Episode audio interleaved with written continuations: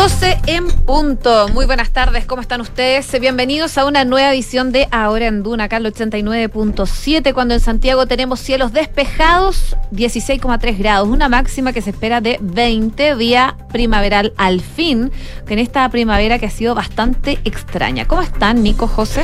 Bien, todo bien. ¿Todo bien? Sí. Bueno. Yo todo bien, medio resfriada por lo mismo. Hay varias Por personas que andan resfriadas. Fría Maldita durante primavera. mañanas. primavera. Eso así textual. Fría durante las mañanas, después calurosilla durante la tarde. Sí, bueno, se va a mantener estas temperaturas agradables. perfecto Calurosilla. Exacto. Bien Flanders.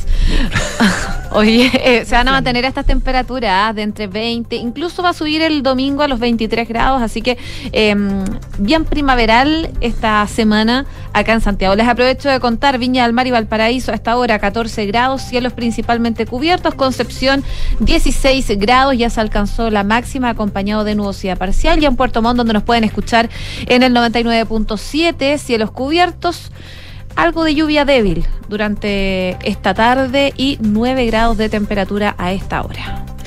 Bueno, hay varias noticias. Eh, hartos coletazos que nos va a contar eh, la Francesca Ravizza. Hay hartos coletazos respecto de lo que pasó ayer a propósito de esta decisión de la FIFA de excluir a, mm, excluir a, a Chile. Que dicen que no, no en ninguna parte del comunicado de la FIFA habla de exclusión.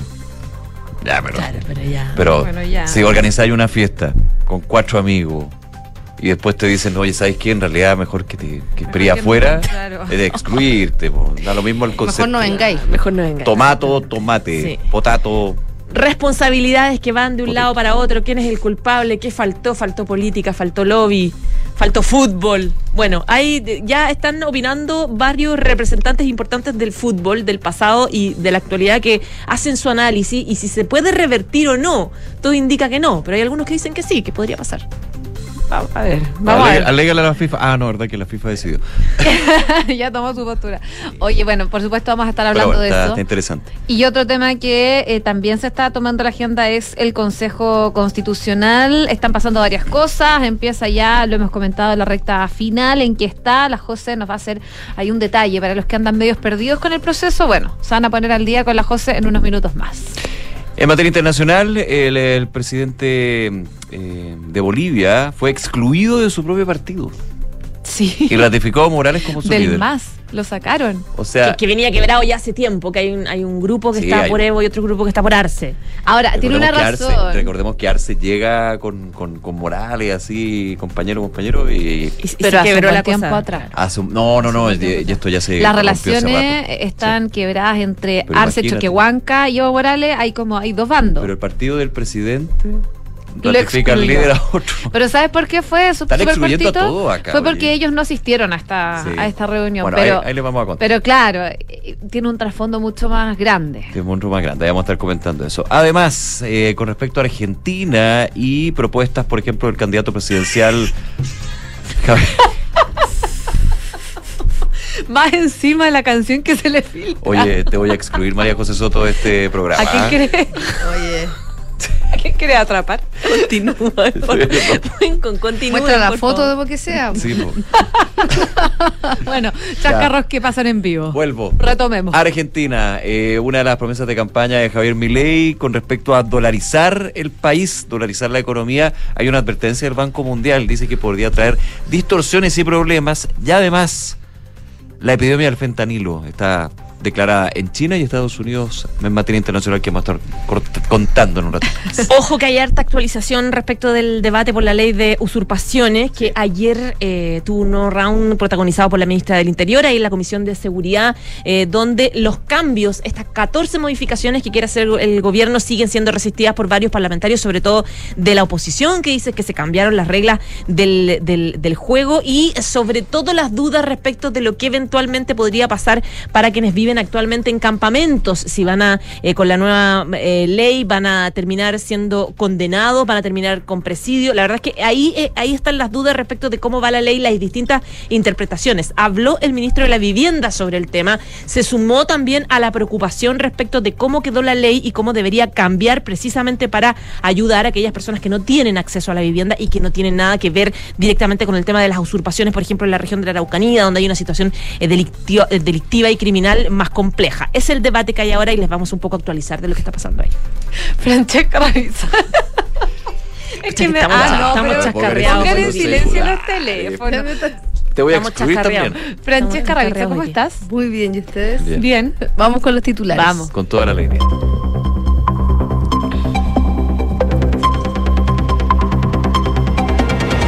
La ministra Carolina Toá aseguró que el reciente atentado a la Araucanía se debe a la detención del vocero de Temecuicui. Asimismo, comentó que esta nueva agresión, donde se sumaron dos cambios en la ruta entre los Sauces y Purén, se motiva también por los avances de las diligencias investigativas en torno a este tipo de ataques. El presidente Gabriel Boric anunció acciones por la marginación de Chile del Mundial 2030 y enfatizó que con el nombre de Chile no se juega. La máxima autoridad se refirió al duro golpe que recibió el país luego de quedar fuera de la organización de la cita que reunirá a las 48 mejores países del mundo.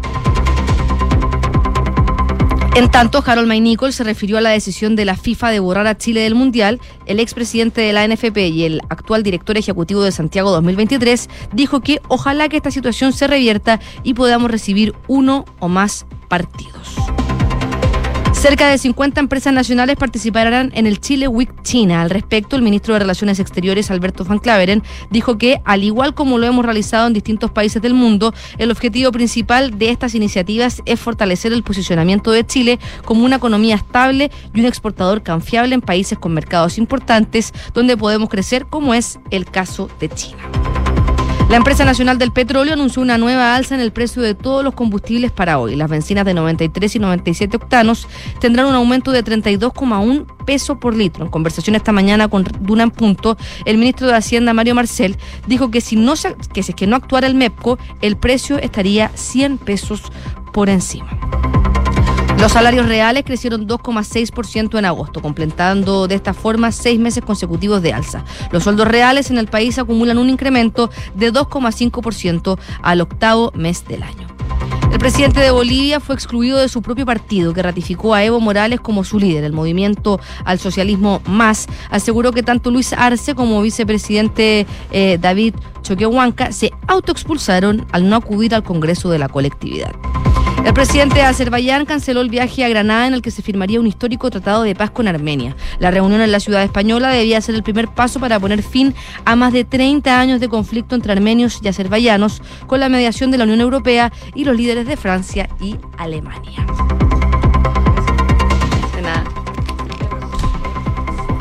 Ahora sí. Estábamos con micrófonos apagados, parece. ¿Ah, sí? Gracias, Fran. Gracias, Fran. Ahora sí. Oye, ya, vamos al detalle. ¿Qué está pasando, José, con el Consejo Constituyente? Porque en pocos días se ha movido harto y eh, algunos se pueden perder, así que actualicemos. ¿En qué está el Consejo? Vamos con actualización. Ayer el eh, Consejo ya terminó el proceso de votación. Terminaron, es decir, de eh, votar eh, en asamblea los cambios que le hicieron los 50 consejeros a el texto que dejó la comisión experta, porque recordemos que después de nosotros elegir a estos consejeros eh, y eh, cuando ya empezaron a prepararse para empezar a ellos a sesionar, estaban durante las vacaciones, ¿se acuerdan? En el verano trabajando la comisión de expertos Sí. que diseñaron una propuesta de nueva constitución. Y esa fue la que analizaron, dialogaron, debatieron, se pelearon, etcétera, durante este periodo los consejeros constitucionales que, recordemos, tienen mayoría el Partido Republicano, tienen 33 de los 50 escaños, por lo tanto tienen la posibilidad de mayoría para tomar las decisiones que quieren. Es de ahí parte un poco la molestia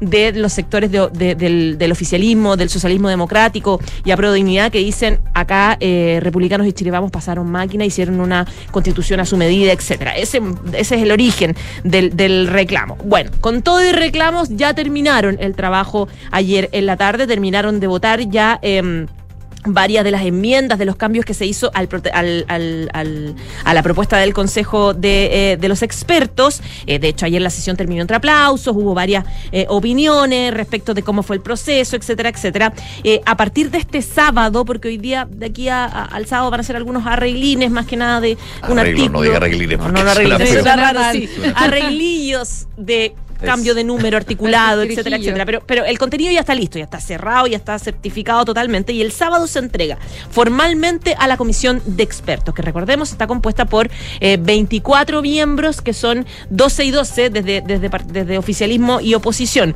Tienen cinco días para hacer varias cosas, agregar lo que quieran agregar, suprimir lo que requieran suprimir o modificar lo que quieran eh, modificar. Todo esto a modo de observación. de Exactamente, observación. a modo de observación. Yo estaba ahora hablando con un consejero que le estaba preguntando más o menos cuándo, una vez que empiecen a hacer los cambios, cuándo empezarían a votarlos, porque tienen que votar también ellos los cambios. Pero lo vota la comisión experta, vota también. Sí, vota O- también. Vota por Ah. tres quintos también los cambios que se hagan. Y de ahí parte de nuevo. Si falta mucho, o sea, Pero es como- poco el tiempo, pero falta, Pero falta harto técnicamente proceso. sería como un voto interno para ver cuál es la observación que pasa al Consejo Experto, porque finalmente el que dirime el Consejo, ¿no?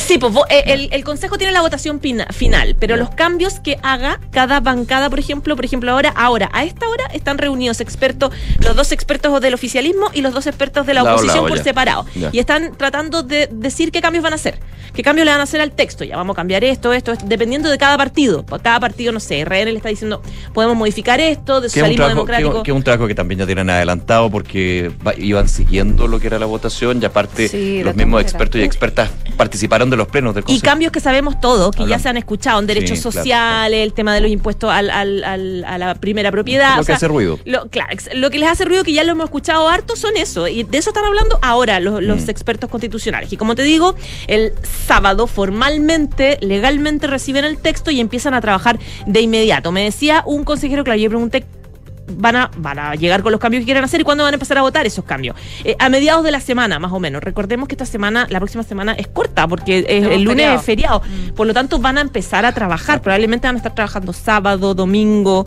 lunes, feriado. Feriado no van a tener. Feriado no, no, está difícil que tengan porque van con el tiempo muy en contra. Eh, y eh, ya la, la próxima semana, a mediados de la semana, empiezan ya a votar bajo la mirada muy atenta de los consejeros que van a estar viendo ahí qué cosas se van a cambiar y qué no, sobre todo el Partido Republicano, que es el que ha recibido más presión por los cambios que se quieren, se quieren hacer. Y claro, me decían los consejeros, va a ser muy flexible todo, dependiendo de cómo vaya la negociación, de cómo vaya un poco la capacidad de de ceder, ah, te, te saco esto, pero te agrego esto otro, etcétera, etcétera. Eh, ayer en la tarde, eh, Beatriz Evia, que es presidenta del Consejo, decía ella que mm, hay muchas críticas de cómo quedó, pero la verdad dice se hizo un buen trabajo y yo espero que eh, podamos avanzar en, en- en rápidamente tener una, una, una constitución que nos convoque a todos. Luis Silva también, él decía que tengo una sensación de satisfacción, que no es una constitución para nada partisana, sino representativa, etcétera. Ellos No- representantes republicanos. Claro, todos republicanos, pero por ejemplo de eh, em, Karen Que es del Partido Socialista, decía la derecha le quitó todo lo social a la Constitución, eh, aquí no hay derecho de Estado social, le quitó todo lo democrática. em, Fernando Viveros, también otro consejero del PC, decía es un día triste porque se establece solamente una mirada en el documento donde se representa eh, solamente una sola idea. Eh, por lo tanto, eh, claro, hay ahí una, una, una molestia grande que se va a empezar a, a conversar ya en la práctica desde el sábado, desde ahora, la verdad, eh, para ver qué cambios se, se hacen. Ayer se juntaron los expertos. em, para eh, más o menos ponerse de acuerdo en que qué cambios van a empezar a proponer. Hoy día están de nuevo juntos desde las nueve y media. Están por separado, eso sí, como yo les decía. Por un lado los 12 comision- comisionados de la oposición y por otro lado los eh, comisionados del oficialismo. Eh, están trabajando en paralelo, tratando un poco de adelantar los cambios y, y también están de hecho con, porque a diferencia del Consejo que no tiene DCs, el, el- con la Comisión Experta sí tiene DCs. Entonces ahí recordemos que el rol de la democracia cristiana y de amarillo y de demócrata es bien clave ahora, aunque uno como que cuesta entenderlo porque ellos no tienen consejeros, no tienen gente Sí. en el Consejo. No.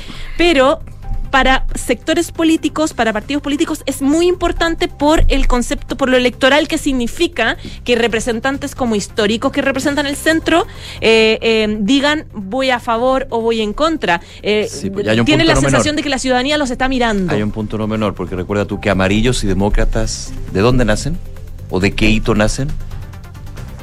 De la co- del rechazo. Del rechazo. Claro, del rechazo Del de la. Convención Constitucional. Entonces el origen que tiene demócratas, el origen que tiene amarillos es justamente del primer proceso y de cómo después de que tuvieron este rechazo por más de 60% y que finalmente como que funcionó esta- estos conglomerados, ahora son partidos. Pasaron de ese movimiento a partido. Entonces tienen un origen también desde eso. No quiero decir que finalmente vaya a ser como el, leitmotiv, digamos, de ellos, pero efectivamente tienen una base eh, de, de apoyo. Lo que Claro. pasa es que, claro, si uno ve la representación parlamentaria, obviamente es poca, po, es muy escasa, porque son bastante nuevos. Claro, es exactamente. Bueno, están, están entonces en, la- en plena negociación. Ya nos habíamos enterado que el fin- los fines de semana anterior, eh, lo- to- lo- hace dos fines de semana que se están juntando los partidos políticos, de hecho también, que se ha juntado gente de Chile Vamos, gente de Socialismo Democrático, eh, para poder lograr llegar a un acuerdo, porque está todo el mundo preocupado, porque las encuestas dicen que todo el mundo va a votar en contra eh, a fin de año.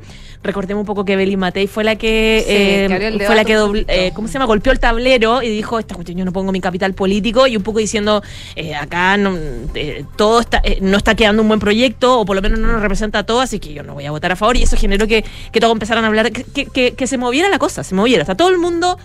Todo el mundo político se está reuniendo en busca de una solución, de una salida y em, los expertos y los consejeros están también un poco en eso. El rol de los partidos políticos ha sido bien importante, bien protagónico. Son ellos los que están hablando en la búsqueda de un acuerdo. Jaime Quintana, ¿te acuerdas que hablaba del PPD, presidente del PPD, de un acuerdo nacional, Un que gran nos acuerdo. un gran acuerdo que nos represente a todos? Eh, José Antonio Cas dio unas señales eh, Sí. también Ahora, eh, diciendo acá. que la damos vuelta, un poco diciendo como, bueno, sí, eh, eh, claro, decir, damos vuelta eh, eh, el rechazo que hay a la opción de, de- de que se apruebe esta constitución Sí. tiene que ver también con que vamos a tratar de lograr un acuerdo, por lo menos de eso se le- así se Ahora, leyó. que Es que Cas decía, hablaba como de un general del rechazo más que a lo que ellos están planteando desde el Partido Republicano. Y lo que pasa es que muchos Como dicen, muchos dicen ahora los partidos eh, van al rescate.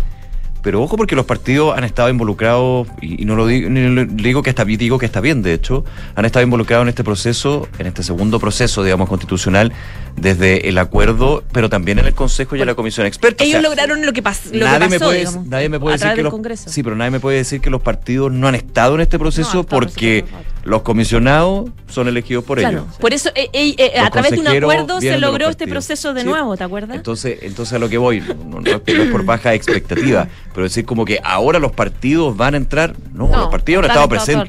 Lo que Claro. pasa es que, claro, no, no hacen punto de prensa, pero las dos instancias, hasta inclusive el Comité Técnico de Admisibilidad, que recordemos ver que finalmente tiene que resguardar las 12 bases del acuerdo, también es- vienen desde los partidos. Claro, pero se, se tomaron la cocina, la verdad. Eso La- ya es en- otro en- tema. En los últimos 15 Eso- días han sí, estado en la cocina, otro tema, que negociando el qué temas sí, qué temas no. Claro, exactamente, están en eso. mucha crítica. Eh, bueno, como les digo, entonces el sábado reciben formalmente el documento. Mañana, aparentemente, debería haber eh, una reunión ya de los 24 expertos juntos. Les decía que están ahora, a esta hora reunidos, eh, pero separados, dos y dos, eh, dependiendo de cada, de cada bloque, digamos.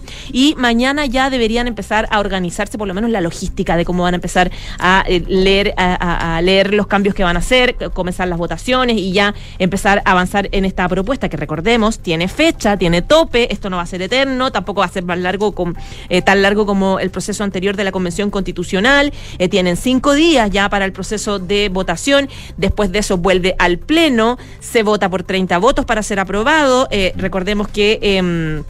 en caso de que de, de que de que se sean rechazadas por tres quintos se va a debatir a través de una comisión mixta que va a estar compuesta por eh, expertos constitucionales y por consejeros constitucionales eh, quienes van a tratar de avanzar en un acuerdo el 6 de noviembre es la fecha límite. Se vota en el Pleno del Consejo Constitucional la propuesta definitiva por tres quintos. El 7 de noviembre se entrega el documento como quede, como esté. Bueno, si es que se aprueba en el Consejo Constitucional, se Claro. entrega al presidente Gabriel Boric. Empieza después la campaña y el 17 de diciembre vamos todos a votar eh, al plebiscito que es obligatorio, donde vamos a poder elegir entre la opción a favor o la opción en contra, que es lo que va a estar en la papeleta ese día. A propósito, hoy día se cumplen 35 años de otro plebiscito, Sí, del no. del y no. del sí. Exactamente. Sí, Donde no. antes se hacían mm, tremendas conmemoraciones y ya la verdad que no. Mm. Qué 35 años, porque siempre 35, 40, 25, no. Hay, hay una serie de actividades en la universidad y todo. Ay, Lo- lo- cla- ya. Perdón, se- me, me acordé porque plebiscito, elecciones. Sí, Es es, que- verdad. Hubo un periodo de tiempo en que celebrar eso, a propósito de la crítica de los 30 años, como que Mm. lo- los partidos de la exconcertación como que lo miraban como con recelillo, no se Sí. atrevían a celebrarlo mucho. Sí, claro, claro. O sea, Sí, yo creo que en los últimos cinco años ha sido como eso, como Y un poco guardado la como un celebración. proceso nuevo, bueno. Ya, pero volviendo, por- perdón, me, me- fui por, por las ramas, pero volviendo al tema, eh, clave lo que pasa en las próximas horas con eh, los comisionados y comisionadas. Exactamente. Oye, y también cortito, hablar un poco de lo que está pasando en el debate sobre el tema seguridad, porque la agenda de seguridad en el Congreso ha terminado de alguna forma por em, afectar figuras del gobierno, eh, una de ellas la ministra del Interior, Carolina Toá. De hecho, lo hemos estado comentando durante la última semana, diversas eh, reacciones que ha tenido la ministra, algunas declaraciones que han hecho eco y que eh, de alguna manera ha tenido que salir a rectificar o explicar. ¿Está complicando esta agencia, esta agenda de seguridad a- al gobierno? ¿Y qué, ¿Y qué tiene que ver también la ley de usurpaciones? Mm. Que está ahí muy presente en todo esto. La pelea es por la ley de usurpaciones, la verdad. La- el tema del proyecto de la ley de usurpaciones, específicamente la presentación de este veto, es lo que ha desgastado muchísimo la figura de la ministra de Interior, Carolina Toá, eh, que ha tenido varios rounds en las últimas 72 horas, la verdad, en, en el Congreso, eh, luego de que el viernes pasado, recordemos, se presentaron estas 14 observaciones eh, a eh, la ley de usurpaciones, que lo que hace es, eh, claro, poner penas al tema de la- la- la- las tomas irregulares, las instalaciones, la- la- las tomas de instalaciones ajenas, básicamente. Eh, son 14 observaciones, son cuatro vetos aditivos, cinco supresivos, eh, cinco sustitutivos que agregan, eliminan o modifican. Eh, el gobierno originalmente dijo que lo que quería cambiar era el riesgo de autotutelaje o la justicia por sus propias manos, porque decían que eso era, era como implementar la ley de la selva eh, entre las personas y... em, Claro, eh, eh, eh, eh, la polémica quedó por finalmente el contenido que se fue en la ley, que es eh, cambiar las penas. Se definió cambiar las penas para el tema de la usurpación. Ahí es donde la ministra habló de las famosas usurpaciones pacíficas y ella después corrigió, dijo, se me salió, no quería decir usurpación pacífica, quería decir eh, eh, eh, usurpación no violenta. Eh, claro, Violenta y y- no violenta la diferencia. pero, el- pero lanzó la gri- pero quedó la escoba igual, gente diciéndole que, eh, que finalmente estaba cuidando a los criminales, etcétera, etcétera. Y se linkeó con otra declaración que hace la ministra del Interior, Carolina Toa, eh, por el tema de... eh, de que eh, la ministra dijo, ¿se acuerdan? Eh, esto fue anteayer, pero ayer, claro, hablaron del, pelearon del tema, que la derecha piensa que todas las personas están en campamento y deberían ser condenadas a la cárcel, a propósito de las usurpaciones violentas, etcétera, etcétera, y las penas a quienes eh, eh, a quienes se toman se toman eh, predio. Bueno, esto generó generó que 25 senadores del sector donde del sector de oposición acusaran a Carolina Toa de insultar, de utilizar noticias falsas sobre la ley de usurpaciones para poder descalificar a todos los parlamentarios de la oposición. Dijo, dijeron que eh, les parecía doblemente ofensivo desde una aparente superioridad moral acusarnos expresamente de querer enviar a la cárcel a personas que están en esa situación, porque claro, lo que hizo la ministra fue decirle, eh, ustedes que supuestamente han ido, ¿se acuerda? No me acuerdo la cuña textual, pero dijo, Ustedes que ustedes se que han estado en llenado la boca". campamento, claro, y que han estado en campamento, vayan ustedes a decirle que van a tener pena de cárcel por, eh, van a tener pena de cárcel por, por, por estar en campamento. Entonces, claro, ahí se enojan, se sienten bien ofendidos desde la oposición y dicen que eh, em, que, eh, que claro, que, que- que la ministra eh, estaba ofendiéndolos básicamente, decía lo que se aleja completamente de lo que hemos sostenido una y otra vez, dice la oposición durante este, veda- eh, este debate, acotando que el y aquí entra el tema del artículo transitorio que está incluido, dice en, en esta normativa, que dice que explicita claramente que se excluyen sanciones a todas las familias que viven en los campamentos. Y ahí la ministra ayer, por eso se empieza a agarrar, dice, es que no excluye 100% porque excluye de cárcel, excluye de condena, pero no de un procesamiento. Entonces, esa es la diferencia que hay que hablar. Pero ahí Cas ayer le dice, pero, pero si usted no, usted puso este, artículo transitorio, no nosotros. Bueno, pero ustedes no lo leyeron tampoco y además endurecieron la norma. Y claro, ayer fue eh, esa pelea me, bien. me agoté con la pelea Sí. y eso que me la estás contando, no, no de ti, sino de la pelea. Sí, no, es que es que es, es- es con detalles, finalmente Sí. es semántico de cómo está escrita la ley, pero también da a entender el agotamiento que hay de la Eso, propia eso. ministra, que a todas luces se ve también sola un poco debatiendo, porque eh, ho- hoy día, por ejemplo, recién salió el ministro de la Vivienda que recién habló, eh, respecto, habló del tema, obviamente se puso desde el punto de vista de la, de la, de la ministra, diciendo la necesidad de proteger a quienes están en campamentos por evidentemente necesidad, eh, pero claro, en, en el Congreso ayer y en el, en el debate se le ha visto en general sola. eh, dando una pelea que es súper desgastante y está generando que parlamentarios de derecha, republicanos, hablen incluso ya de acusaciones constitucionales, manden cartas en contra de la ministra.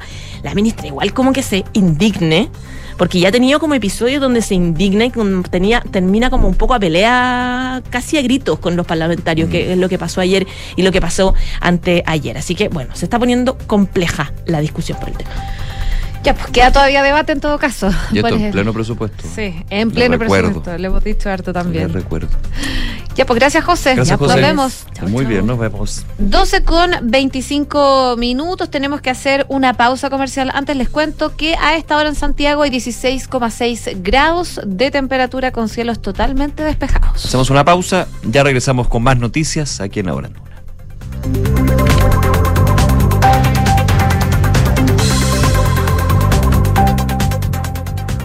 Te invitamos a conocer Red Dávila. Una red compuesta por las clínicas Dávila Recoleta y Dávila Vespucio. Y los nuevos centros Dávila Las Condes, Ñuñoa y Maipú. Que nos acerca a ti con un gran equipo médico, avanzada tecnología e infraestructura de primer nivel. Para estar donde tú estás. Ven a Red Dávila, calidad a tu alcance. Reserva tu hora en dávila.cl. Enfrentar el cambio climático es tarea de todos. Duna, por un futuro más sostenible. Constatar en terreno los estragos de la crisis climática en la Antártida, uno de los ecosistemas más frágiles del planeta, y buscar alternativas para contener esos impactos serán tareas que 188 mujeres científicas de 25 países realizarán en dos nuevas expediciones al continente blanco que se realizarán en noviembre con el apoyo de Acciona. En el marco de Homeward Bound, programa internacional de liderazgo femenino en el ámbito científico, este grupo de profesionales de las ciencias, tecnología y matemáticas abordarán en forma colaborativa alternativas para actuar ante el cambio climático.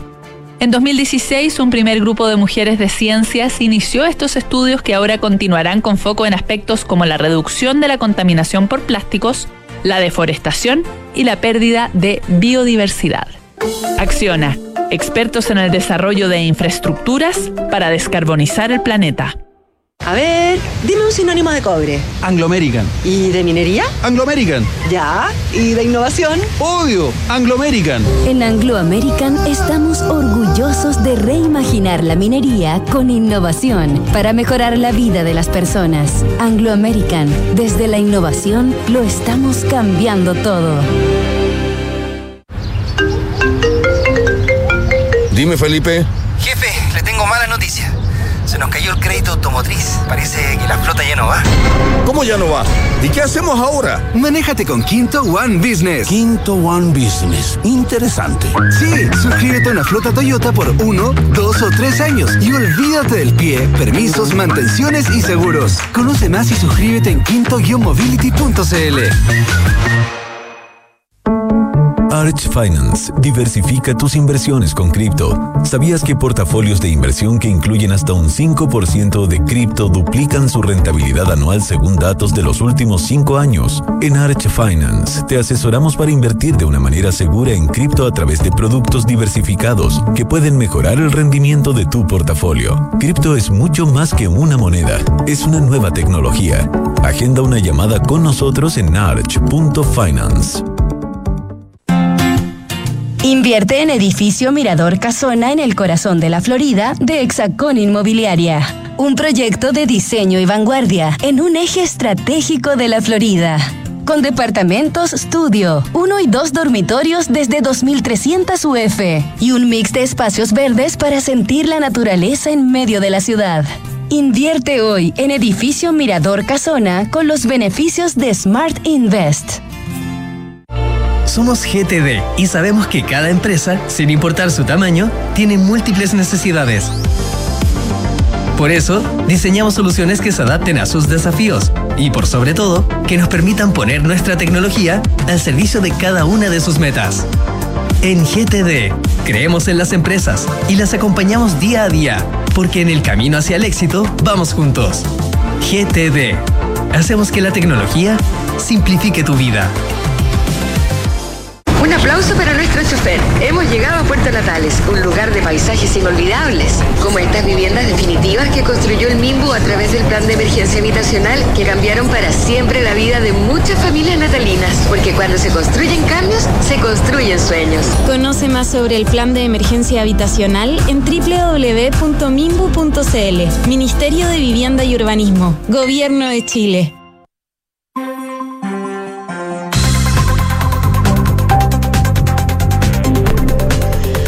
12 con 29 minutos, seguimos revisando informaciones aquí en Duna. Vamos a, a revisar noticias del mundo. ¿A dónde vamos? Nos vamos a Bolivia. Ya. Están pasando varias cosas porque, claro, cuando ya empieza a acercarse el año electoral, claramente todo se mueve. Y uno de los que está dando harto que hablar es Evo Morales. ¿Por qué? Bueno, más que nada el, el partido de Evo Morales. Porque el presidente de Bolivia, Luis Arce, fue expulsado del MAS, del partido de Evo Morales, partido que ambos comparten, y con el que ganó las elecciones en el año 2020 en medio de esta disputa con su antiguo aliado. En su momento eran aliados con Fue Evo Morales. expulsado como Chile del Mundial. Ya. Como si- no. Déjalo, déjalo pasar, ya. No, yo creo que esto es menos grave que. Ah, no, mentira. No, son distintas, gra- son, cosas graves distintas, son sí, cosas distintas. Bueno, recordemos que Luis Arce con Evo Morales eran aliados. Eh, y de hecho Arce llegó a la presidencia, entre otras cosas también, porque era aliado de Evo Morales, que Evo Morales, eh, sabemos, fue reelecto varias veces en Bolivia. Sí. Bueno, finalmente, hoy en día no son tan aliados, de hecho son adversarios. Y eh, en, esta, en este cónclave que tuvo el partido, el MAS, Evo Morales fue ratificado como el líder del partido y candidato presidencial de cara a las elecciones del 2025. El movimiento oficialista que encabeza Morales ahora apartó a Arce, a Luis Arce de sus filas, por su negativa a asistir a este congreso del movimiento al socialismo que se celebró este martes y miércoles en el departamento de Cochabamba. Y según la resolución aprobada por los simpatizantes de Morales, Arce, dicen, no le expulsamos, se autoexpulsó. Esto al incumplir la cita en la que su rival fue proclamado candidato para las primarias de diciembre. En Bolivia, recordemos que rige la ley de organizaciones políticas que obliga a todos los partidos a tener juntas internas para definir a sus candidatos. Y lo que eh, decían es que se da por conocimiento la ex- autoexpulsión de Luis Arce y también del vicepresidente David Choquehuanca. Es lo que dice el documento. Otros 28 militantes del MAS que son leales a Luis Arce, entre ellos legisladores y otros funcionarios de gobierno, también fueron expulsados por la misma razón. Ahora, Morales, Evo Morales, que gobernó entre el 2006 y 2019, se disputa con Arce el liderazgo del oficialismo. La rivalidad que quebró la unidad del MAS de este partido se acentúa en el último año tras las críticas de eh, el primero de Evo Morales a eh, el gobierno actual por supuesta traición, por corrupción y tolerancia con el narcotráfico. Tras su frustrado intento de ser reelegido en 2019, después de 14 años en el mandato, el izquierdista Evo Morales impulsó su llegada al poder eh, de Arce, quien todavía no ha anunciado si va a buscar la reelección. Pero sabemos que Evo Morales, eh, por lo menos eh, fue hace bastante poco, 2019, se conocieron varias cosas cuando estaba saliendo del cargo, ¿te acuerdas? Casos de corrupción, de relación extramarital, también la- que le complicaron El también haber recurrido al Tribunal Constitucional de Bolivia era el Tribunal Constitucional, ¿no? para poder se- Para seguir en el cargo seguir en el cuando cargo ya no podía seguir siendo cuando la. Constitución ya lo permitía porque decía que iba en contra de sus derechos humanos. Claro, bueno, Y luego del referéndum donde la pregunta era quiere que haya una votación, quiere que el presidente siga en términos de quiere que se vuelva a presentar y el referéndum dijo que no y y ahí tuvo que salir. tiene, tiene varias Evo Morales. Pero, le sigue- gusta ser presidente porque no, quiere es, volver es a que, ser. es que tiene mucha influencia en Bolivia. O sea, es un líder político gravitante. Mm. Y imagínate, ahora en su partido más gravitante que el propio presidente. Bueno. Luis Arce se había marginado días antes de este Congreso del Oficialismo, alegando que las organizaciones sociales no estaban representadas.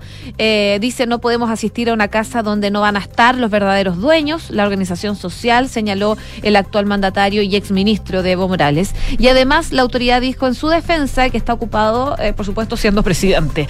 Sin el origen indígena y carisma de su mentor, Luis Arce ha logrado de todas maneras apuntalar su liderazgo entre las bases sociales y sindicatos mediante la entrega de algunos incentivos. De hecho, su desaprobación alcanza el 50% según una encuesta de la empresa privada Diagnosis. Sin embargo, el círculo del oficialismo se da por sentado que Luis Arce irá a la reelección ante la debilitada oposición y el rechazo que despierta también Evo Morales en algunos sectores económicos. Pero está totalmente abierta. eh, el año electoral, pese a que es el 2025, pero ya por supuesto había que empezar a definir quién va a ser candidato, sobre todo desde el MAS, que es el partido que probablemente eh, tiene posibilidades de ganar la, presidencial. 12 de la tarde con 34 minutos. Vamos a Argentina y las advertencias desde el Banco Mundial, quien eh, dijo en las últimas horas que la dolarización de la economía argentina, una de las propuestas del candidato presidencial Javier Milei para controlar la inflación, generaría otras distorsiones y otros problemas. Esto lo dijo en, una, en un punto de prensa William Maloney, economista jefe para la región de América Latina y el Caribe del Banco Mundial. ¿Qué decía Maloney? La dolarización es buena para ayudar a gestionar las expectativas de inflación porque también el Banco Central, en este caso el argentino, puede imprimir dinero, por lo que parece que eso resuelve el problema. Pero no lo hace porque si no empiezas a alinear tus cuentas fiscales, entonces simplemente terminamos con otras distorsiones y otros problemas, decía el economista del Banco Mundial. De hecho, el banco eh, publicó este miércoles las últimas perspectivas de crecimiento para la región y estima que Argentina caerá 2,5% este 2023. En 2024 crecería 2,8% y en 2025 llegaría a crecer 3,3%. Eh, Maloney dijo que es razonable seguir destacando que tener cuentas fiscales disciplinadas y bajas tasas, además de un crecimiento monetario adecuado, es clave, absolutamente clave para controlar la inflación y hasta que podamos controlar las cuentas fiscales. No hay alternativa en ese sentido. Así que, por lo menos desde el Banco Mundial, ven como no, no, no, una, no una varita mágica, no una, un remedio completo a lo que podría ser la dolarización de la economía argentina, una de las grandes propuestas que tiene el candidato Javier Milei. Elecciones que se van a concretar el, recordemos, 22 de octubre. Queda poquito. Queda poquito. Este mes. Gracias. Y también eh, quería contarles de noticias que vienen desde China y Estados Unidos. ¿Por qué? Bueno, hay varios temas que los unen, pero en este caso les voy a hablar del fentanilo, este opioide sintético, que es 50 veces más potente que la heroína y que en Estados Unidos está provocando la epidemia de drogas más mortífera de la historia. Pero también ha abierto en Washington otro nuevo frente de tensiones con China y la razón es que los precursores químicos indispensables para fabricar esta droga, el fentanilo, salen del gigante asiático. En la provincia de Hubei, en el centro de China, hay varias empresas que cuentan con laboratorios que producen químicos en polvo eh, que acaban en manos de los carteles mexicanos de Jalisco y Sinaloa. Y estos elaboran productos finales de fentanilo en pastillas, en píldoras o en polvo y eh, lo pasan a Estados Unidos dentro de paquetes de comida o bolsas de juguetes. El origen de esta cadena es lo que utiliza Washington ahora para señalar a China por una ola de opioides que ya es la principal causa de muerte en Estados Unidos entre los 18 y los 45 años. El problema del fentanilo fue uno de los temas sobre la mesa durante una reunión en junio en Pekín que tuvieron el secretario de Estados Unidos, Anthony Blinken, el cantante Anthony Blinken, y el presidente chino Xi Jinping.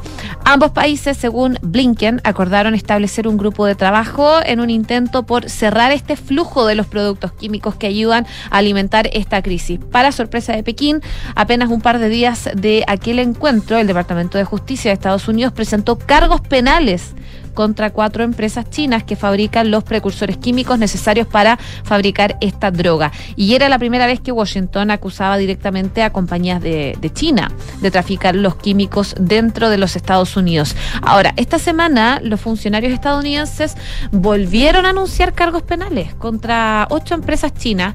Eh, 12 de sus ejecutivos fueron acusados de suministrar ilegalmente productos químicos. Y entre los ciudadanos chinos señalados, eh, esta semana se por ejemplo, Wang Shushen, eh, Du Shegen, eh, quienes habrían establecido empresas tapiadas para mover productos farmacéuticos. Eh, hoy día Pekín respondió eh, a esta acusación diciendo que el problema de los opioides tenía sus raíces en Estados Unidos y que el gobierno chino está entre los primeros del mundo en regular sustancia de fentanilo. Así que se abre una nueva disputa entre China y Estados Unidos. Desde Estados Unidos, para justificar las sanciones, han explicado que agentes encubiertos de la DEA compraron los productos químicos a vendedores en línea en China que anunciaban abiertamente esta capacidad de eludir los controles estadounidenses mediante el uso de etiquetas de envíos falsos. Así que harta polémica en ese sentido. Bastante que decirlo. 12 de la tarde con 39 minutos. Hablemos de economía y hablemos de bencinas, porque hoy, bueno, ayer se informó, pero hoy se concreta una nueva alza en el precio de las gasolinas, de las bencinas, eh, como ya se había adelantado, y de hecho se proyecta que podrían venir dos, dos semanas más de alza. No, por favor. 30 pesos, 30 No pesos. más, por favor. Sí, pues está. no, volvimos nuevamente a, a precios que ya habíamos tratado de dejar de lado, pero bueno, eh, un precio de la benzina que vuelve a subir con fuerza. eh, hoy, más de 30 pesos, según lo que informó ayer el- la empresa nacional del petróleo. Y aquí en Duna eh, estuvieron conversando, estuvimos conversando con el ministro de Hacienda, Mario Marcel, varios temas, ley de presupuesto, pueden revisar la entrevista completa, por supuesto, en duna.cl. Y se le hizo la pregunta justamente sobre el alza de los combustibles. Porque 30, 30, 30 tenemos al final. ¿Y qué pasa con el. MEPCO? Mecanismo de estabilización de precios de los combustibles. ¿Qué decía el ministro Marcel? Lo que está ocurriendo desde hace algunos meses es que el precio internacional de los combustibles ha estado subiendo. Por otra parte, ha estado subiendo el dólar en los mercados, también en relación al peso chileno. El precio de internación de los combustibles ha subido, está actuando el MEPCO. Si no actuara el MEPCO, y aquí está la clave, el precio de las bencinas estaría más de 100 pesos por encima de lo que está hoy. Así que claro, uno dice, oye, pero el MEPCO está funcionando, sí, está funcionando. Lo que pasa es que si no existiera el MEPCO, sería bastante más complicada la cosa. Hay otros temas también eh, en esta conversación con el ministro de Hacienda, eh, con respecto, por ejemplo, a las estimaciones de crecimiento económico que hizo el Banco Mundial, que espera que Chile caiga 0,4% este año. El ministro Marcel dijo que las proyecciones se elaboran sobre la base de modelos que reflejan la interconexión de las economías, eh, su capacidad para recoger las realidades más específicas es más limitada. Por supuesto, las proyecciones no son una ciencia exa- exacta y hay distintas cifras que dan distintas fuentes, eh, esperando que sea bastante más optimista la situación que se ve durante este año y de hecho estima que en 2024 podrían recuperarse muchos los puestos de empleo si la economía crece un 2,5%. Nuevamente contar, eh, recordarles que la entrevista completa al ministro de Hacienda, Mario Marcel, está en Duna.cl. Y buenas noticias para los salarios en Chile, eh, los que ya dejando en el pasado un largo periodo de retroceso acumulan un crecimiento de seis meses consecutivos. Esto según los datos que da el INE, el Instituto Nacional de Estadísticas. De acuerdo a esta entidad, el índice real de remuneraciones ajustado por la variación mensual del IPC presentó un aumento de 2,6% interanualmente en agosto y así entonces los sueldos reales acumulan un incremento de 2,5% al octavo mes del año. Por su parte, eh, los índices nominales de remuneraciones y del costo de la mano de obra anotaron cada uno un alza en 12 meses de 8%, siendo la actividad financiera y los seguros, el comercio y la industria manufacturera los sectores económicos que registraron mayores incidencias anuales positivas en ambos indicadores. Las remuneraciones eh, media por hora ordinaria se situó en 6.514 pesos. Esto significa un alza de 9%. Para las mujeres el valor alcanzó los 6.206 pesos, lo que refleja una variación de 9,4. Mientras que para los hombres se situó en 6.781 pesos y registra un 8,7% en el mismo periodo. El costo medio, por ejemplo, de la mano de obra por hora fue total de 7.478 pesos, anotando un crecimiento de 8,9 los datos entonces que entrega el INE respecto de los salarios. Sí, está bueno que se mantenga la tendencia. Por y eso favor. también influye con respecto a la inflación, ¿eh? Sí, sí, Porque va, va, va por sí. ese lado, digamos, cuando va cediendo la inflación, el sueldo Seis meses consecutivos entonces al alza. que siga, que nadie lo detenga. Eh, hoy te daría el dólar, pero... Pero yo te quiero contar otra cosa antes, ¿puede ser? Ya, por favor, me salvas. Tú usas Corner Shop. Sí. Bueno, Sí. Corner Shop dice adiós. ¿Sabías? ¿No? ¿En bueno, serio? Sí. De hecho, a mí me pasó. Voy a avisar al tiro Lo, vi. No, pero es que hace el cambio. Ah. Ahora es Uber Eats. ¿Por qué me pone así? Pues, Sí, casi me- te dio un microinfarto. microinfarto. Bueno, Cuéntame, por ya favor. desde Corner Shop dijeron próximamente nuestra aplicación dejará de existir y ahora podrás realizar tus pedidos por Uber Eats.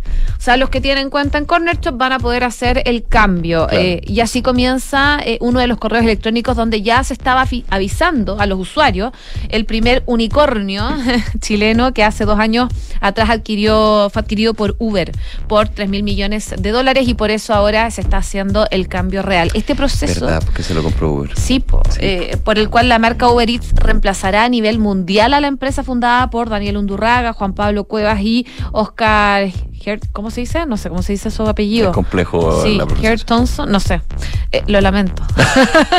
Eh, esto ya se, ve- se venía a venir y ya lo venían anunciando hace algún tiempo. De hecho, eh, la app de Corner Shop se apaga definitivamente de aquí a fin de año y mm, la otra vez yo quería hacer un pedido en Concon y ya, Ya. no funcionaba la aplicación. Mira. Hace como dos Claro, pero es la aplicación. Lo que pasa es que los chopper y la, toda Todo la estructura de Corner se Shop mueve se Uber mueve Eats. a Uber Eats. Claro, para que lo tengan claro. Los usuarios de Corner Sí. Shop ya pueden empezar a hacer con las mismas tiendas, Sí. porque claro, uno asocia Uber Eats solo a restaurantes y no, hay de todo. No, sí, yo ocupo a veces y me gusta ocupar de todos para ir viendo cómo son y claro. Bueno, y tiene viajes, que era el, el inicial. Claro. Bueno, para hacerse una idea, entre ambas plataformas que ahora se cuentan como una, tienen actualmente cerca de 2 millones de usuarios mensuales en Chile y 130 millones a nivel mundial. La cifra se refiere a personas que toman un viaje o hacen un pedido. Buenas noticias, entonces se hace el cambio para los que lo tengan en consideración. Dólar está subiendo nuevamente 3 pesos con 25 centavos a 919 pesos. No para, aunque ayer cayó, ah, pero levemente 0,13%, bastante bajo. Mientras que la Bolsa de Comercio de Santiago está a la baja, 0,72% el IPSA en 5.658,17 puntos.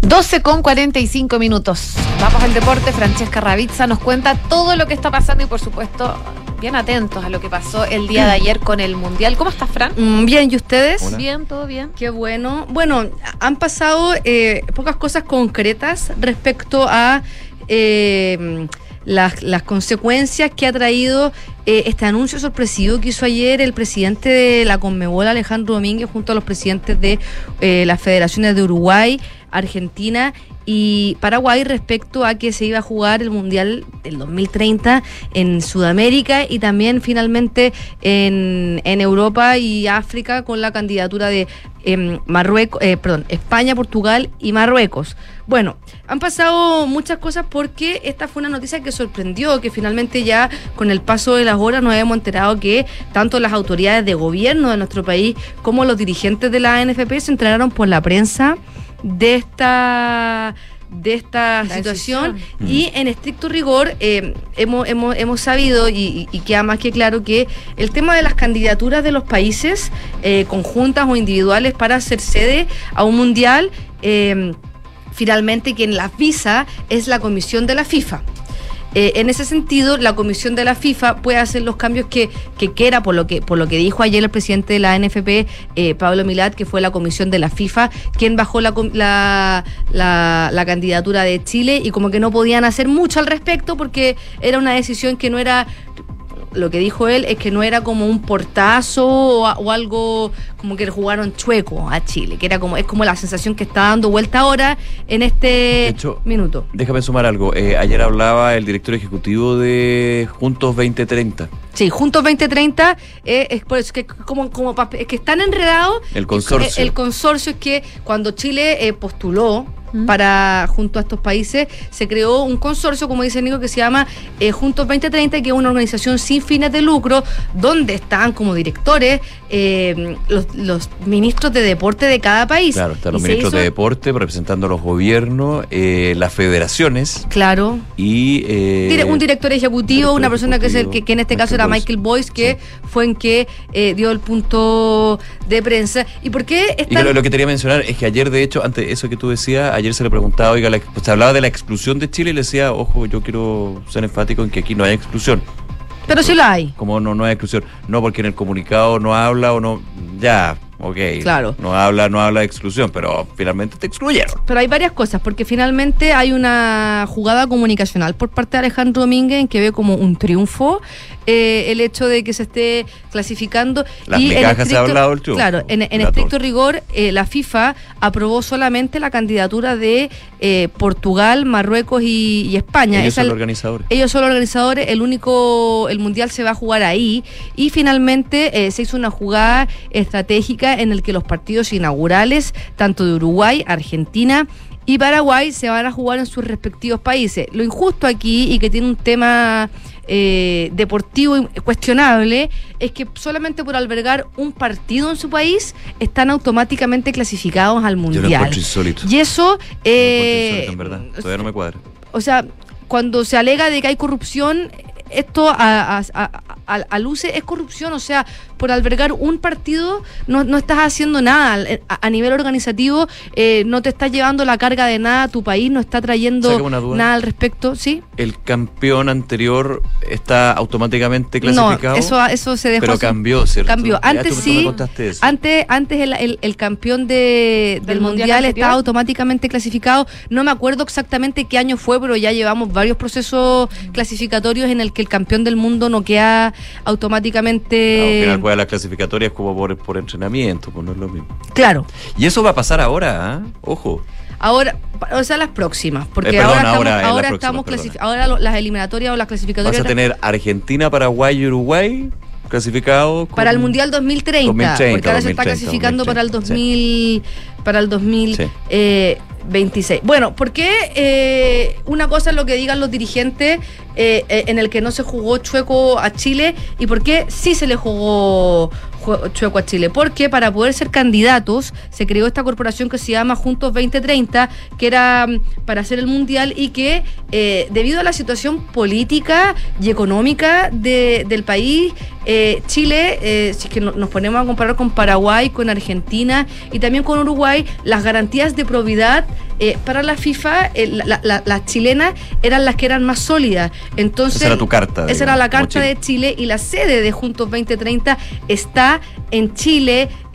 Los estatutos se hicieron eh, bajo las leyes de probidad, la- la- los acuerdos de probidad de nuestro país. Y de hecho, cuando se creó esta corporación, se fue a la, a la Contraloría y en la Contraloría dijeron, perfecto, no hay ningún problema, pero queda especificado que eh, no corresponde, por ejemplo, que a la ministra del Deporte, en ese caso que era Alexandra Venado, se le pague un sueldo por, por ser parte de este directorio. Son esa, ese tipo de cosas donde, donde finalmente la legislación chilena daba las garantías de que esto no iba a ser un proceso corrupto. O sea, este tuviste que era una notaría en Chile para constituir el consorcio. Claro, claro. Y además... Eh, Más encima. Más se- encima. se- Gastaste en notario. cada país iba a tener creo. que pagar 950 mil dólares eh, por conceptos de eh, crear este, este consorcio y Chile a la fecha ya había depositado 146 millones de pesos, que eh, en- para, para las cifras que estamos hablando es poca plata, pero es plata. Son 146 millones de Son pesos. 146 millones eh, de ¿Qué- pesos. ¿Qué pasó con esa plata? Claro, o sea, finalmente se utilizó para, pa- seguramente, no sé, para pagar sueldos, Para- para, no, tener- no, lo decía Michael Boyce ayer, para oficina, Para para, oficina. para viajes, reuniones, para la comida que tuviste que invitar al dirigente de la FIFA, que al final igual te terminó. Sí. Claro, y lo, Así, el- tal cual. lo que lo que pasa aquí Es parte es de, que digamos, ¿no? eh, lo que lo- un poquitito como el consuelo que están dando las distintas autoridades es que el hecho de que tú te estés candidateando y tengas esta corporación no te da por sentado que tú vayas a ser electo. Y eso es verdad porque es un concurso. el tema los es que concursos son así. son concursos y tú tienes que invertir muchas veces para, Hay un para riesgo. concurso. El, el- el riesgo acá es que eh, hay, hay un acuerdo en el que Chile no participó y en el que se le jugó chueco, porque Chile estaba participando en conjunto con estas otras tres naciones, eh, pensando, por ejemplo, en eh, la ceremonia que se iba a hacer el próximo año. De, de quién iba a ser electo. Entonces, esta es como una. FIFA. El Congreso de la FIFA. Esta es una reunión que se hizo entre tres personas, bajo cuatro paredes, eh, sin transparencia, donde Chile quedó excluido. Y el argumento es claro, porque como van a ser en tres países, en África y en, y en Europa, y aquí van a ser tres países para que quedara equilibrar. ese, ese equiparado, ya el acuerdo es raro. Eh, Paraguay va a ser. Va a ser va a ser sede solamente porque es la Conmebol, porque finalmente y, insistimos, tres partidos, nada más, Sí. porque los organizadores son Marruecos, España, España. Portugal. y Portugal. claro. Y el tema es, eh, ¿por qué es raro esto? ¿Por qué, porque, ¿por qué queda como un consuelo de... mm, o, o como un premio de consuelo Sí, sí, ya, esto? ya. Porque finalmente, y, y- y lo veníamos diciendo hace mucho rato, Latinoamérica y estos cuatro países sudamericanos no reunían las condiciones para poder albergar una cita mundialista, porque en términos de infraestructura, por la situación económica que estamos pasando en la región, hace mucho tiempo no eh, el país no tenía y los distintos estados no tenían la solvencia económica para poder organizar eh, Una cita un- planetaria. de estas características. Es por eso que finalmente la FIFA eh, tiene muchas más garantías realizando un mundial en Europa y en España, porque en, o sea, perdón, en España y en Portugal, porque si es que nosotros nos ponemos a hacer así, abuelo pájaro, Ah, frío, frío. los estadios que hay en España, los estadios que hay en Portugal, y los, o sea, imagínense, La hotelería, los aeropuertos, las, las, las, las carreteras, y en ese, todo. sen- y en ese sentido, Sí. eh, eh, el, el empresariado, eh, Ricardo Meus, el presidente de la CPC, ha hecho una crítica eh, más amplia, que no tiene relación con el mundial, pero que se puede hacer un link con lo que estamos diciendo. Y es que ahora van a ser los Juegos Panamericanos el 20 de octubre en Pireza y Chile no ha hecho la promoción que corresponde para unos juegos y un evento de estas características que De hecho, trae lo todo- sí, antes. que trae no toda había la- visto, o sea, uno no ve en las calles, por ejemplo. Claro, o sea, no, no está la ciudad empapelada o, o- o- o más que empapelada ah, por temas medioambientales, pero Sí, no sí. hay intervenciones ciudadanas en las que nos estén avisando a los santiaguinos O en que redes va- sociales, o en por redes ejemplo. so- en las redes sociales ha funcionado No, no, súper bien. estado ¿sí? activo. Sí. Yo no he visto En nada las redes sociales ha funcionado súper bien. activo en televisión también, Sí, pero- en pero radio pagar como también, propaganda en pero redes como medios sociales. tradicionales, ¿no? Claro, pero yo te digo, la ciudad no está intervenida de manera potente No, no, no con se- los Juegos No Panamericanos. se ve Santiago. Y, el- Claro. Eh, eh, pasan muchas cosas porque los juegos, la- las citas deportivas traen turismo, Mm. traen mejor, o sea, sin ir- hay que pagar hoteles. Si tú quieres venir a ver los Juegos Panamericanos, tienes que pagar hoteles. Y las delegaciones partiendo por Las ahí. delegaciones. No, porque las delegaciones eh, van a estar todas. eh, Ah, es la solamente los deportistas están en la Villa Panamericana. Perdón, pero igual la hotelería. Eh, Tiene un- rebalse. Tiene rebalse porque, por ejemplo, en, en esta sección de ¿y qué tal si salimos que hacemos en el aire fresco? Conversábamos con uno de los de las personas que están en los restaurantes y nos decía, para Santiago 2023 vamos a recibir a toda la delegación no deportiva de alguna de algunos países y tenemos que generar una dinámica y eso Eso. es ingreso para estos hoteles y finalmente hay que hacer campaña porque es restaurantes, es hoteles, es transporte, hay mucho, hay muchos factores eh, donde la economía va a sufrir un Sectores impacto pasado muy mal. positivo, claro, sectores, los restaurantes y todo eso, entonces no, no ha habido mucha, mucha promoción. Y finalmente hay un problema también eh, de, lo- de, nue- de la- de las autoridades de gobierno. Y en este caso le toca al gobierno de turno, es verdad que esto, esta candidatura se venía hablando desde el 2019 bajo el gobierno anterior, pero eh, ha estado todo atrasado. En el sentido de que aquí se demuestra que hay poca experiencia a nivel de gestión deportiva para organizar eh, torneos. Primero, eh, la, la, la gerente inicial de Santiago 2023 fue una persona que se salió también por temas de eh, sobre, sobrepagos de sueldo, de acuerdo a lo que salió. No, administrativamente estaba la Administrativa grande. estaba mal. Llegó Harold May. Nichols, que es una persona que a lo mejor debería haber estado desde el inicio en esta llegó. organización, porque es una persona con mucha experiencia en la organización de este tipo. Sí. Fue presidente de la NFP, después trabajó en la FIFA y recordemos que fue suspendido porque él criticó a Qatar como sede de, En su informe. de- del Mundial en su informe y ahora está agarrando un fierro caliente, como se dice eh, de manera más vulgar, con Santiago 2023 y sobre la marcha está teniendo que arreglar algunas cosas. Y luego Que me ha comentado que ha andado bastante bien. ¿eh? Súper bien, yo también he escuchado.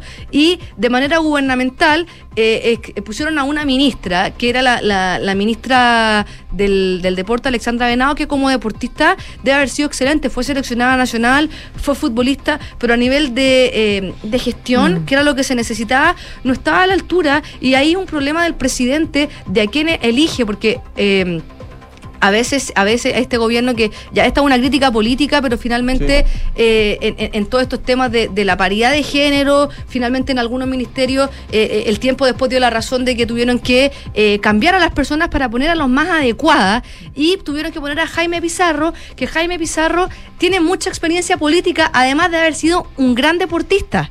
Eh, él estuvo en el IND, estuvo en gobiernos anteriores. Instituto Nacional del Deporte para Estuvo los en que el, no claro, en el inst- viejito. eh, sí, que- claro, antes de que existiera el Ministerio del Deporte, entonces a nivel de gestión tiene experiencia. Y yo creo que para las cosas que tenía Chile organizativa como unos Juegos Panamericanos, no necesariamente tenías que poner a un gran deportista al mando del ministerio, sino que tenías que poner incluso a un técnico para que supiera cómo se gestionaban las cosas. Entonces, por eso, todas estas responsabilidades de Santiago 2023 que tenemos, imagínense el problema que tenemos ahora también con Santiago 2023, que es que la ceremonia de clausura seguramente no se va a hacer en el Estadio Nacional y no se va a hacer en el Estadio Nacional por un tema logístico, porque el día anterior termina el atletismo y no tienen un- y, necesitan más de un día para poder cambiar todo el, el- el- el- traer el escenario y todo lo que significa y se está tratando de ver al, al estadio monumental entonces hay cosas que van más allá del deporte y también eh, eh, estas cosas que en evidencia de que eh, Y así la- queríamos, claro, no, que la- organizar un mundial de no, fútbol. Te digo que las autoridades de gobierno, eh, dentro de, su- de, su- de- de lo que hablan en la prensa, dicen que el deporte es muy importante cuando están en puntos de prensa ah, diciendo que hay que apoyar a los deportistas y qué sé yo. eh, al deporte de- hay que apoyarlo con gestión y la gestión no se ha hecho bien. Entonces, eh, una, el deporte corre por muchas por muchas aristas y hay una arista que es política y que se tiene que hacer bien, ya que ha demostrado que se ha hecho pésimo. Porque esto es un papelón, nos duele el orgullo y todo, pero a nivel. eh, por ejemplo, el presidente Boric dice que llamó a Alberto Fernández para pedirle explicaciones. Pero ¿qué, qué explicaciones tiene que darle el presidente de un país por un por una, por una decisión por una de la- decisión de la de la FIFA? Porque porque porque se- entonces pasan hay, hay muchas cosas Desde extrañas el gobierno acá. se dice que se va, no a apelar, pero sí se van a buscar los recursos Acciones. acciones. Claro, Harold pero- May Nichols dice que ojalá se pueda revertir esta situación. Eh, Yo la veo difícil. Pero también aquí hay Sí. que pedir explicaciones por la plata que se gastó y no trajo. O sea, botaron la plata No, por la basura. Y yo insisto que los temas que se van a tener que ver ya cerca del 2000, del 2030 van a ser eh, que al final la Conmebol o los equipos de clasificatorios de la Conmebol van a tener muchísimas menos chances de ir al Mundial. Muchísima menos Muchísima chance. menos chance. Re- recordemos. Yo- eso lo vamos a ver, falta. Pero recordemos, desde este mundial del que se va a jugar en el 2026, eh, se aumentaron los cupos para la Conmebol. Pero ya lo y- reduciste para el 2030. Claro, pero no, pero, pero recordar cómo funcionaba. Sí, por supuesto. Eh, ahora, a partir de este mundial, son 6,5 cupos. El, el, el coma 5 es porque la, la séptima selección va a repechaje. Y ahora es- hay para el 2030 ya hay tres selecciones que están clasificadas. Eh, ahí te quedan tres cupos y medio. Suponiendo que Brasil va a clasificar deportivamente, porque históricamente lo ha hecho, en la gran potencia eh, mundial, eh, junto a Argentina también, que en el ranking de la FIFA están en el top 3 las dos. Sí. Argentina es la mejor de- en, el, en el ranking, eh, te quedan dos cupos y medio. Y esos dos cupos y medio los tienes que co- eh, eh, competir con Ecuador, que viene de ir a un mundial, lo tienes con Perú, con Bolivia, con Venezuela, eh, no con. Colombia y Oye, Chile. Fran, nos tenemos que ir a la pausa, pero antes, un segundito para una frase ayer de Pablo Pilar, cuando se preguntaba por su gestión, bueno, la clásica, si eh, es- ya con esto y sumando otro daría un paso acostado, dijo que no, que no va a renunciar, y él dijo... "Esto no es- Debería en todo caso, ¿no? Yo, yo pienso que Pero es, una, es una imagen potente. Fue llamativo lo que dijo en términos de... Este no ha sido el peor año para las elecciones. Yo qué. ¿Cuál fue? ¿Y cuál No fue? sé. No sé, pues no dijo cuál, pero... em, Claro, es como ya, que pero mucha evasiva la respuesta. Mm. Y aparte, muchos dicen una gran defensa como su en su rol de dirigente de la Conmebol. Hay quienes están especulando respecto a eh, por qué le pasó esto a Chile y tiene una arista política. Sí. eh, algunas de las espelucas- especulaciones que hay. ¿Se acuerdan cuando fue el estallido, y con esto termino, con el estallido social, donde Chile iba a ser sede de la final y por el estallido social se tuvo que cambiar la final de la Copa Libertadores Sí. eh, y se cambió a Lima. Y en ese entonces la ministra del Deporte era Cecilia Pérez. Y Cecilia Pérez acusó a la Conmebol públicamente en el que le estaban ofreciendo plata y distintas cosas. en el- Comidas, plata. comidas, lo- plata, que cena, una- que, quería que el gobierno de Chile eh, había como, bueno, era una cosa que no era, no era transparente y no correspondía. Y la ministra Cecilia Pérez dijo que Chile no estaba dispuesto a aceptar ese tipo de negociaciones y básicamente acusó de corrupta a la Conmebol. Eso fue lo que hizo. Y eso obviamente cayó pésimo. Y hay quienes dicen también que el hecho de que el Estado o el gobierno eh, chileno se esté metiendo tanto en cómo funciona el fútbol no cae nada de bien. Casa y el tema, por ejemplo, eso, las casas de apuestas, de que, de que aquí el, eh, el Estado y los poderes del Estado estén interfiriendo fuertemente en cómo se financia el fútbol, tampoco ha caído nada de bien en la Conmebol y esto sería como una pasada de cuentas. Eh, de mm, por parte de, de distintos La otra dirigentes teoría, para irnos a la pausa ahora sí, es que es más simple esto y que finalmente la FIFA le dijo, amigo, usted solamente puede tener tres países y dijeron, ok, chao Chile. También. Porque a Paraguay no, porque está la sede de la Conmebol. Eso, bueno, Bueno, ya. ahí está. Vamos a tener harto que hablar en todo caso de este tema. Gracias, Fran.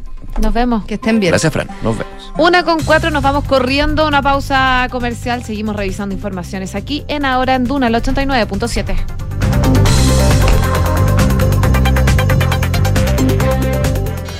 En Credicorp Capital nos centramos en ser aliados estratégicos de nuestros clientes para cumplir sus objetivos con nuestro portafolio de inversiones de carácter global. Siente la confianza invaluable de contar con asesores financieros que le agreguen valor a tus decisiones. Conoce más sobre nosotros en credicorpcapital.com. En Sonda, desarrollamos tecnologías que transforman tu negocio y tu vida, impulsando la innovación y el desarrollo de soluciones que acompañen la transformación digital de las organizaciones. Cuenta tú también con el respaldo, agilidad y eficiencia del líder en transformación digital. Descubre más en sonda.com. Sonda, tecnologías que transforman tu negocio y tu vida. Sonda, make it easy. ¿Supiste que en la alemana de Vitacura inauguraron una nueva urgencia gínico-obstétrica? Sí, atención 24/7 y con un equipo especializado para nosotras. Además, está al lado del nuevo servicio de imágenes mamarias, que quedó más amplio y cómodo. ¡Qué bien! Me encanta que la alemana se preocupe por sus pacientes. En Clínica Alemana trabajamos para entregarte una mejor salud. Más información en clínicaalemana.cl. Clínica Alemana. Si es tu salud, es la alemana. ¿Qué haces con tu mente cuando estás en el deporte? El luchar por un objetivo hasta que se cumple. Hay unos valores tremendos que te entrega el deporte. Para Panamericanos 2023. La tercera presenta nueva docuserie. Sin límites. Historias de supercampeones. Encuéntrala en latercera.com. La tercera. Piensa sin límites. En Cervecería AB InBev soñamos en grande para crear un futuro con más motivos para brindar. En Chile estamos hace más de 30 años con marcas legendarias como Corona, Budweiser, Stella Artois y Becker. Elaboramos nuestros productos con energía 100% renovable. Llevamos agua potable a más de 12 comunidades con escasez hídrica en el país y lideramos iniciativas de educación e inclusión laboral para mujeres y jóvenes. En Cervecería AB InBev, vamos por más. Conoce más en abinbev.cl. Una app para gestionar vacaciones, enviar a firmar documentos desde donde sea que estés. Sí, eso y mucho más es posible con Talana. La plataforma de recursos humanos más descargada y mejor valorada. Estés donde estés, revisa y gestiona la información de tu equipo. Talana tiene todo lo necesario para que tu día a día laboral sea más simple y eficiente. Conoce más en talana.com. Este 2023, los fondos mutuos Scotia nuevamente fueron reconocidos por premios Salmón y Morningstar, gracias a una sólida gestión de inversiones con asesoría experta y su respaldo global. Hazte cliente y dale un impulso a tus inversiones.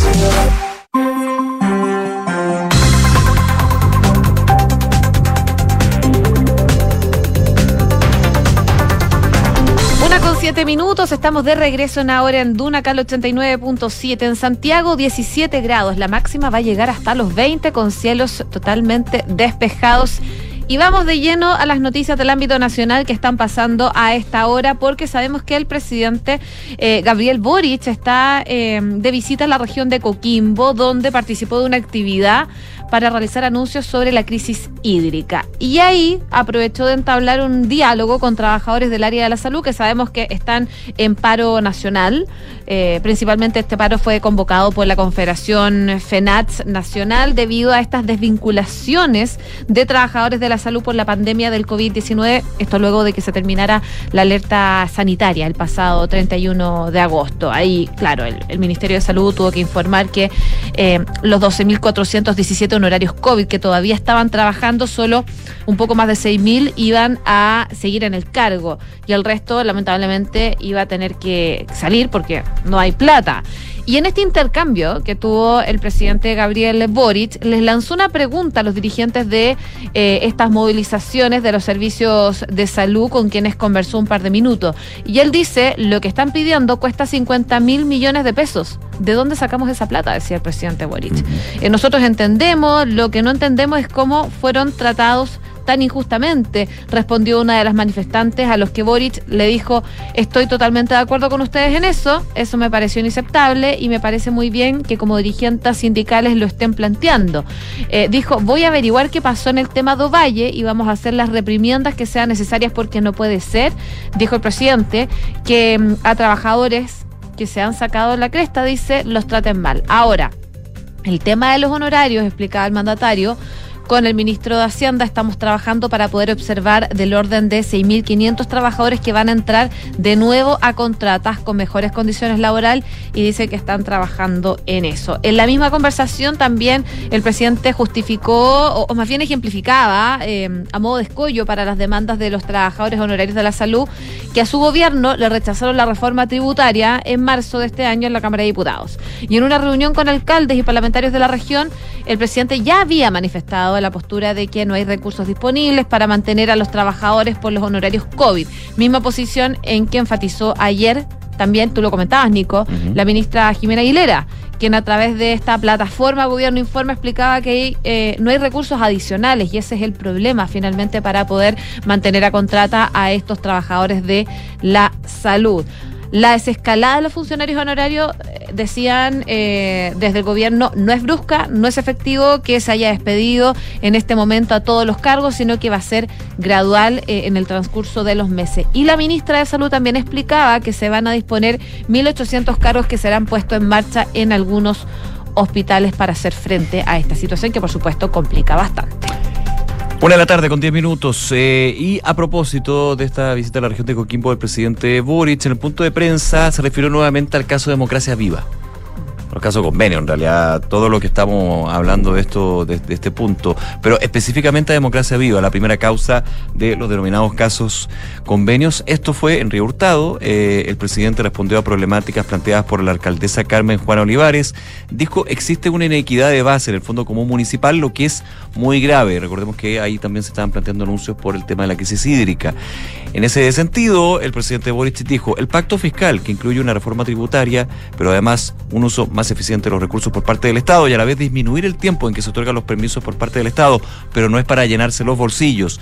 Por eso indigna tanto casos como el Democracia Viva, dijo Boric, los casos convenios. La plata en un Estado siempre es escasa y cuando se mal utiliza duele el triple. No podemos permitirlo, no podemos dar ningún espacio a eso, decía el presidente, reiterando nuevamente que sea quien sea o caiga quien caiga, digamos, de unas responsabilidades por el al uso de los recursos públicos que justamente lo apuntaba en ese ejemplo, pueden destinarse, por ejemplo, a abordar la falta de agua en lugares y en zonas rurales del país. Oye, a propósito, estaba revisando declaraciones del eh, ministro de Vivienda, Carlos Montes, que afirmó que ya han sido implementadas casi la totalidad de las medidas instruidas por la Contraloría General de la República en su informe sobre contratos entre eh, la Ceremi del Mimbu Antofagasta y la Fundación Democracia Viva, que originó eh, este denominado caso convenios. La investigación en el órgano fiscalizador determinó que hubo corrupción y constató la inexistencia de un proceso formal para la selección de estas entidades ejecutar los proyectos del programa de asentamientos precarios que contengan los mecanismos para su elección, tales como por ejemplo una invitación a participar a diversas entidades. Y en ese marco, el ministro Montes exponía hoy el estado del avance de la ejecución de las medidas ordenadas y sostuvo que ya fueron adoptadas 11 de las al menos 12 que señaló la Contraloría. Y dentro de estas se encuentra la relativa a que el 13 de septiembre el MIMBU dictó un manual de convenios de transferencia entre instituciones sin fines de lucro y las Ceremis de vivienda a lo largo del país para asentamientos precarios que establece requisitos mínimos para participar de este proceso, como que sean, por ejemplo, concursables, la experiencia, un plan de acción y una- un punto también fundamental, que haya boletas de garantía, que era lo que hemos comentado durante todo este tiempo. Claro. Bueno, eh, está pendiente de todas maneras la dictación de un nuevo sistema de cálculo para establecer los costos que implican la- las incentivas para el referido programa, lo que debería ocurrir durante los próximos días. Una de la tarde con 13 minutos. En otras materias, ojo con esto, ¿ah? porque los controladores de tráfico aéreo anunciaron una movilización a partir de este viernes. O sea, de hecho, este viernes. Sí, mañana. Mañana. Ojo con el fin de semana largo. Oye, ¿verdad? Bueno, todo, todo calza. Eh, esto en los aeropuertos nacionales, debido, dicen, a la falta de respuesta por parte de las autoridades a problemas críticos. Esto es correspondiente al Colegio de Controladores de Tránsito Aéreo de Chile, que informó que la movilización compromete a todos los aeropuertos del país y que contempla medidas de control ajustadas a procedimientos y reglamentos pertinentes. Esta agrupación, el Colegio de Controladores de Tránsito Aéreo de Chile, advierte que las acciones pueden generar demoras de hasta aproximadamente tres horas por un efecto acumulativo, dependiendo de los itinerarios de cada aeropuerto, tanto en las llegadas como en salidas. Además, apunta a que las demoras se van a experimentar en tierra principalmente, ya que no afectaremos el normal desarrollo de las aeronaves en el aire. Claro, se movilizan, pero finalmente el control aéreo sigue, digamos, en el aire. El tema va a ser la coordinación de quién entra, quién sale, va dónde va, con la puerta 1, 2, 3, pensando desde ese punto de vista, de la organización y logística en la losa. Ese, ese es el tema. Eh, también explicaron que la movilización tendrá lugar durante un periodo de tiempo acotado que incluirá parte de la mañana del viernes, terminando las primeras horas de la tarde, solamente de un día. Entendemos los inconvenientes que esto pueda causar en los viajeros, no obstante, esto tiene como fin alcanzar las mejoras que venimos solicitando. Estamos trabajando para garantizar la seguridad y advierten que este es solo el inicio de una serie de acciones escalonadas que optarán si no obtienen respuestas satisfactorias. Así que, si tiene que viajar, Tenga esto en consideración. no sería malo llegar un poquito antes. Aunque ya ahora uno llega a vuelos nacionales, ¿cuánto tiempo? Dos horas antes, Dos horas antes, ya es harto. Sí, y Yo internacionales creo que estoy pidiendo mucho, digamos, pero atención.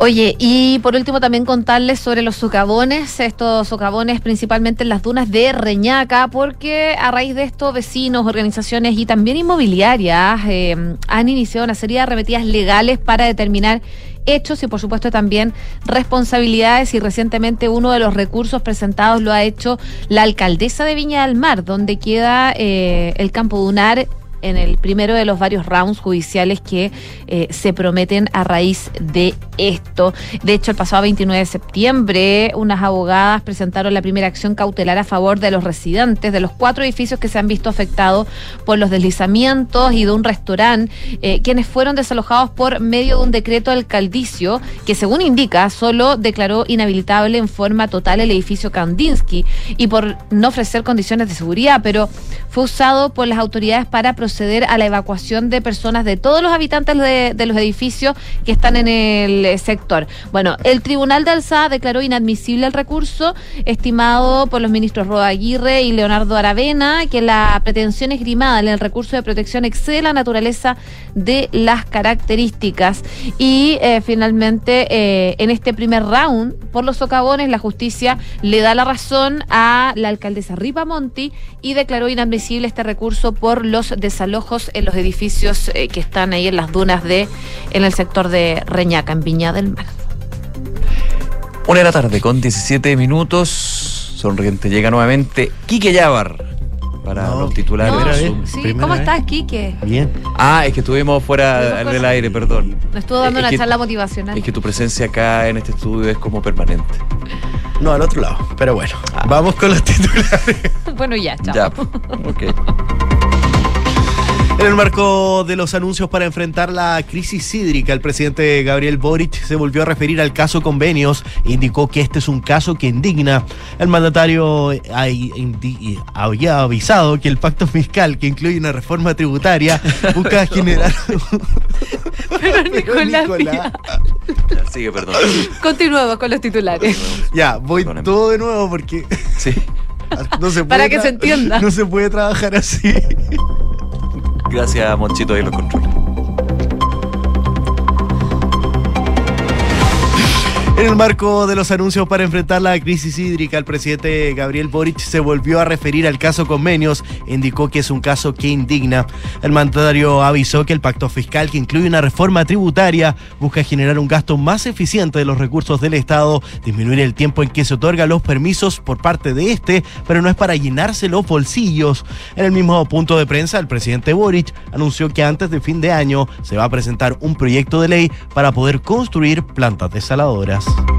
El senador y presidente de la Comisión de Seguridad de la Cámara Alta, el senador Felipe Cast, volvió a arremeter hoy contra la ministra del Interior, Carolina Toá, por el veto a la ley de usurpaciones y la controversia respecto a las sanciones a personas de campamentos históricos. Cast aseguró que Toá está compartiendo información falsa sobre las penas a tomas históricas para ocultar la debilidad del gobierno para enfrentar los asuntos de seguridad pública nacional. El ministro de Justicia y Derechos Humanos, Luis Cordero, aseguró que los 15 internos que se autolesionaron ayer en el recinto penal penitenciario de alta seguridad de Santiago están vinculados a la investigación del tren de Aragua. El ministro explicó que lo que sucedió ayer no es un incidente acotado, pero demuestra la severidad sobre la cual funcionan los recintos de alta seguridad en el país, ya que los internos habían manifestado su molestia por el régimen de visita que presenta el penal. Presidente de la Cámara de Diputados, Ricardo Cifuentes, se sumó a la ola de críticas hacia la vocera de gobierno, Camila Vallejo, quien viajará a China en el marco de la gira del presidente Gabriel Boric a ese país. En esa línea, el presidente de la corporación indicó que no solo en este minuto, sino en los momentos más complejos que ha tenido el gobierno, siempre hemos tenido una ministra un poquito ausente, indicando que al parecer es una estrategia del gobierno y no de ella personal. Los controladores de tráfico aéreo anunciaron que se movilizaron hoy en los aeropuertos nacionales debido a la falta de respuestas de las autoridades a los problemas críticos que enfrenta el sector.